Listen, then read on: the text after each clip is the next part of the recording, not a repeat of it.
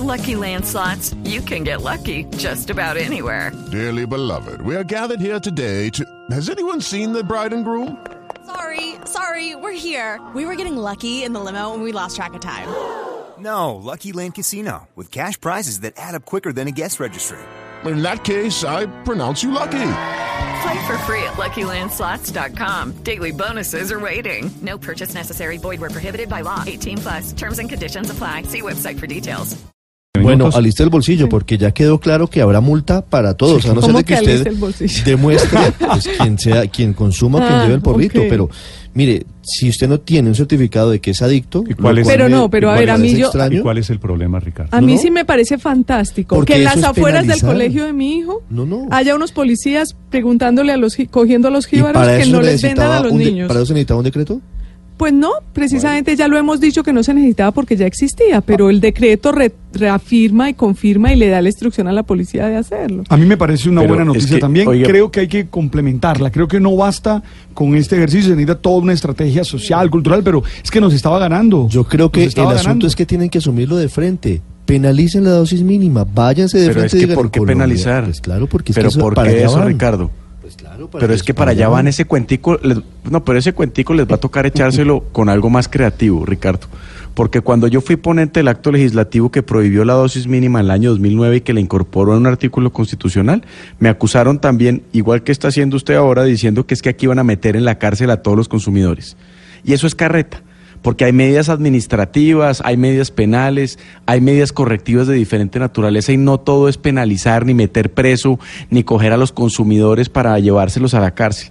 Eso ya yo creo que hay que darle un nivel superior al debate. Aquí tenemos es un problema real de gente que usa la dosis mínima para comercializarla e incluso embutírsela disfrazada en dulces a los niños de colegio para convertirlos en adictos.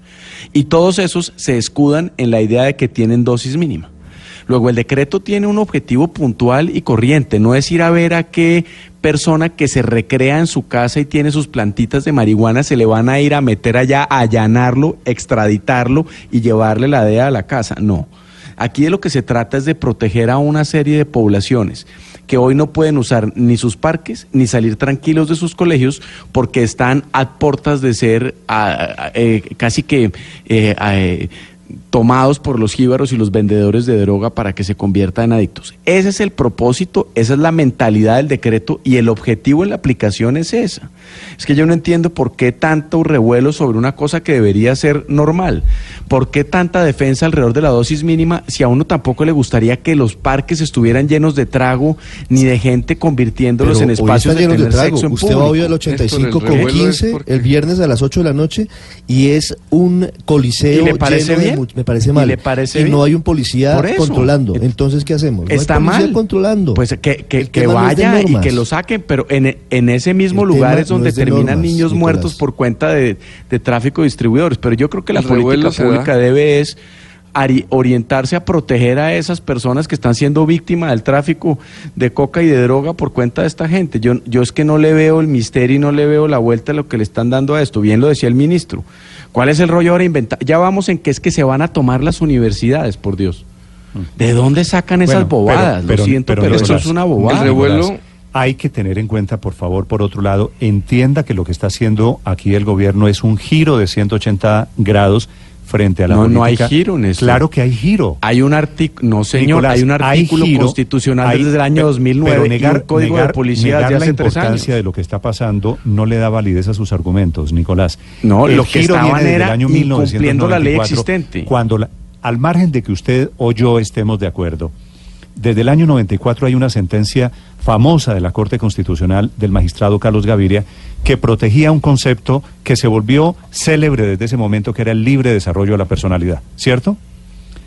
Y con base, de acuerdo. con base en eso, en el tema del libre desarrollo de la personalidad, pues permitimos eh, la dosis mínima, permitimos que se consumiese es. en la calle, Pero no, no, no. permitimos el porte, el fallo de no, Carlos Gaviria de no, no hablaba del tema en consumo en, en espacios públicos, precisamente. Lo, lo que hacía, eh, por supuesto, permitía que se usara, que la No, por eso, consumieran. pero, pero tan lo pero permitía que hoy se no lo llevaran a la lo cárcel. que Ese hoy- lo que hizo que fue hoy se está No, prohibiendo. señor. es que en, en lo eso que estábamos, hacía era des- no, es que lo que hacía era despenalizaba la posesión de dosis mínima. Ese era el tema, Néstor. Y hoy está perfectamente despenalizado la dosis mínima. Lo que establece la reforma constitucional del año 2009, lo que establece el Código de Policía y lo que establece el decreto es unas normas mínimas alrededor del consumo para proteger el derecho de los niños que prevalece sobre el derecho de los demás. Es que yo no veo la complejidad de esto.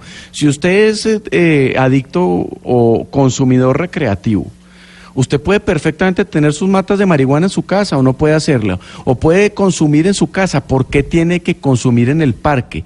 ¿Y por qué no podemos proteger a los niños que son víctimas de los traficantes y de los comercializadores de droga que se escudan en la dosis mínima?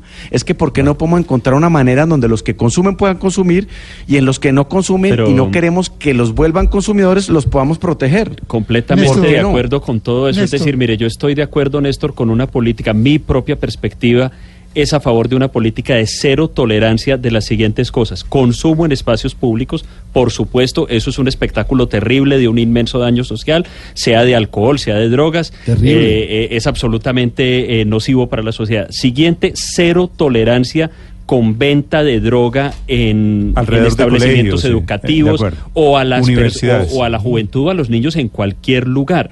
Eh, dicho lo anterior y, reafirmando que es una política que debía ser de cero tolerancia y donde sí debían actuar las autoridades con la mayor eh, contundencia, yo no veo este decreto cómo vaya a resolver eso, porque si usted se pone a ver, el énfasis que se le ha dado al decreto es al porte de la dosis mínima de droga, que yo no sé y no creo que esté demostrado que en todos los casos y ni siquiera en la mayoría de los casos ese porte de la dosis mínima sea con propósitos de comercialización. Sí es cierto, y eso no lo voy a negar tampoco, que hay unos casos, perdón, en los cuales los jíbaros se ocultan en la cuestión de la dosis mínima, pero eso habría que perseguirlo. Decía el presidente... no, son, no son unos, Andrés, la verdad, son muchos.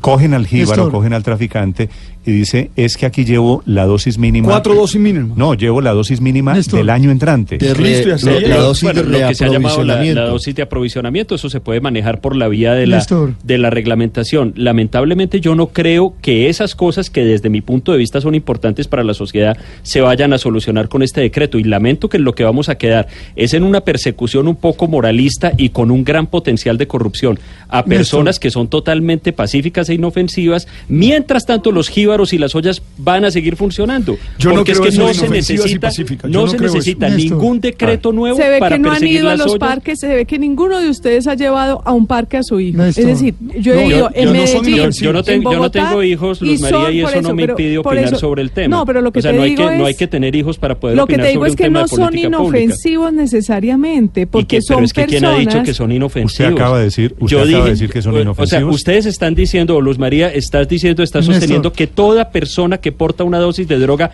es un jíbaro. No, no, no. No, yo no, se ha dicho eso, claro que se puede decir lo contrario. Que algunos jíbaros se, escudan, que algunos jíbaros se escudan en lo de la dosis personal es cierto y eso es un fenómeno que hay que perseguir, para el cual no se necesitan nuevas herramientas eh, don Aurelio, Don Aurelio está alzando la mano. Y, y menos para las ollas de, de droga.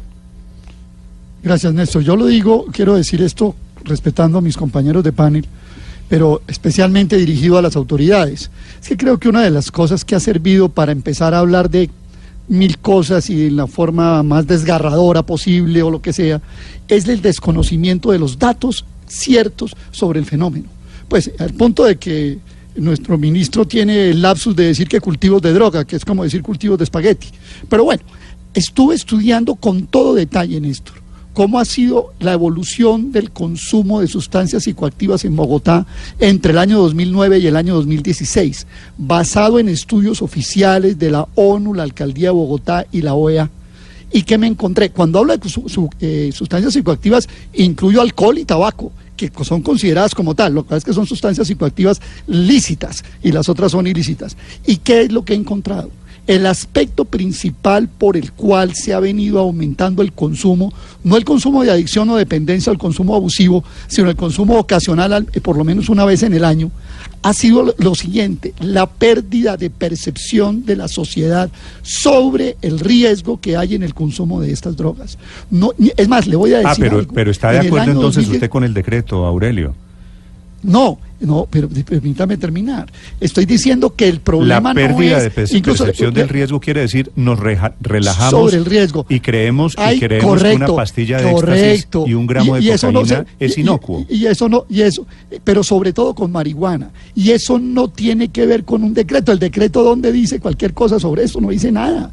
Es más, le voy a decir, en algunos casos, por ejemplo, en el caso del bazuco, la oferta en la calle ha disminuido con respecto en el 2016 con respecto al 2000 al 2009 ha disminuido y sin embargo el consumo ha aumentado. Y es más la droga si- la sustancia psicoactiva más eh, consumida de lejos es el alcohol pero de lejos. Y le cuento la que ha disminuido más es el tabaco a pesar de que es legal porque en la sociedad bogotana y que y con parámetros nacionales también ha aumentado la percepción del daño que eso significa para la sociedad ¿Qué es lo que ha hecho aumentar el consumo de la marihuana? Se lo voy a comentar muy brevemente. Lo que ha hecho aumentar el consumo de marihuana no es ni siquiera el aumento de la oferta en la calle, es que la sociedad bogotana en el año 2009 pensaba en un 76%, 79% que fumarla una sola vez o dos veces no era, era, era riesgoso. Ahora apenas el 58% de la sociedad bogotana piensa que consumirla una o dos veces eso- es riesgoso. Y Eso tiene que ver con un... Pero Perdón, en eso, Aurelio, Yo- perdón, yo perdón, perdón, Nicolás. Sí, Néstor, ¿me, me está preguntando? No, no, no, Sí, que sí, Néstor, me quiero decir, esas estadísticas conducen a la conclusión de De que lo que hay que hacer no es un decreto de policivo ni, ni el prohibicionismo, que lo que hay que hacer es eh, elevar el nivel de educación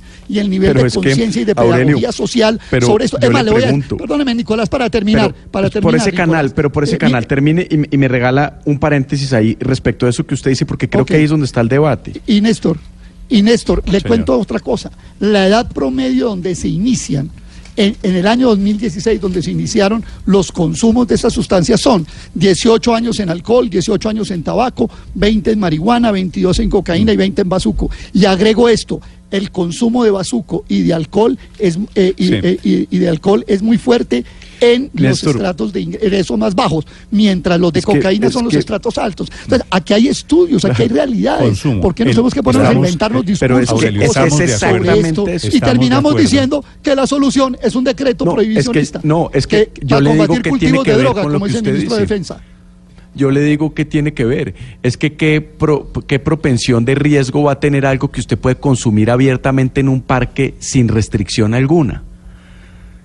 Si usted puede consumir droga en el parque, Pero ¿qué es que eso no entiende la gente que lo está viendo? Es que debería haber policía atacando no, eso. No, Claro no, que pues. No está No, permitido. está, está prohibido por el Claro Código de que Policía está que está vigente desde el año pasado. Claro.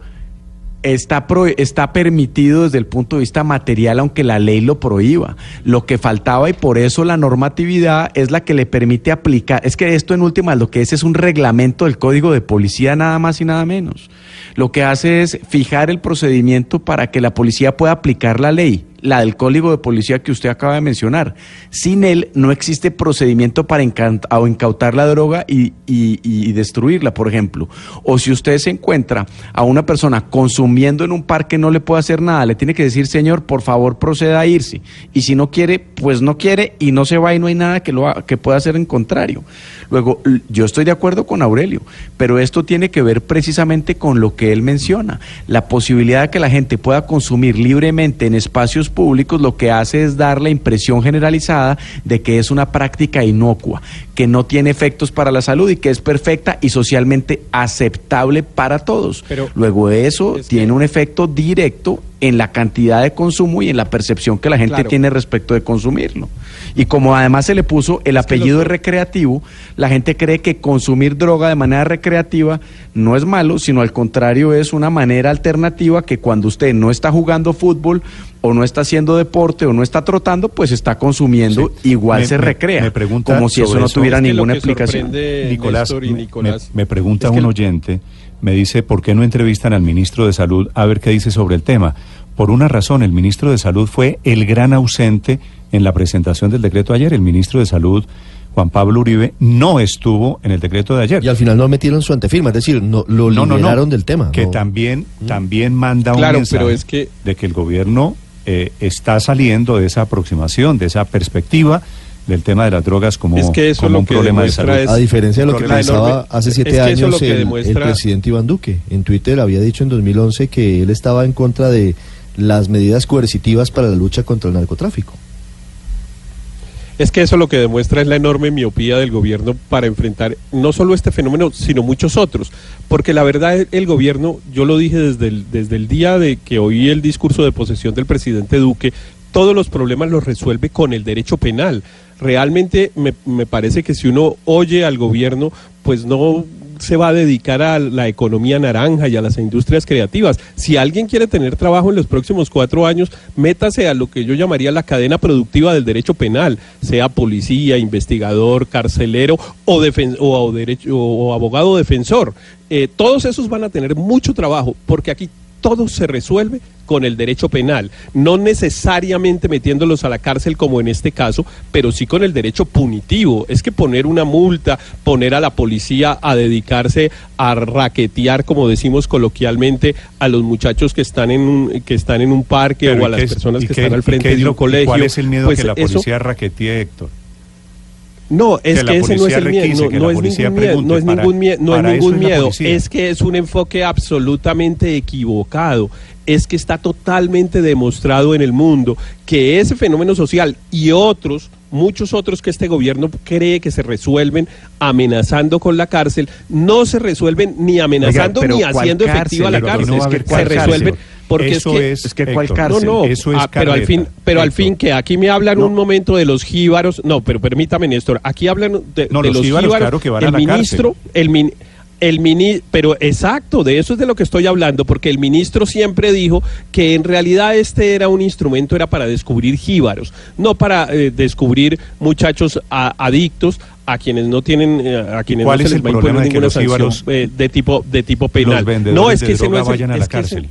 El, proble- el problema es creer que este fenómeno, y a mí me sorprende mucho que todas, la, digamos, los- las personas de formación muy conservadora, que tanto destacan la importancia de los valores familiares, etcétera, etcétera, etcétera, en este caso ni siquiera los han mencionado, cuando evidentemente hay unos temas relacionados con la familia, con la escuela, con el entorno, etcétera, así? Ah, que ahora intervenirlo sería mucho más moral. efectivo, intervenirlo sería mucho más efectivo hacerlo que estar poniendo a la policía a esto Bueno, en vez de a- estar persiguiendo a- de verdad a los delincuentes.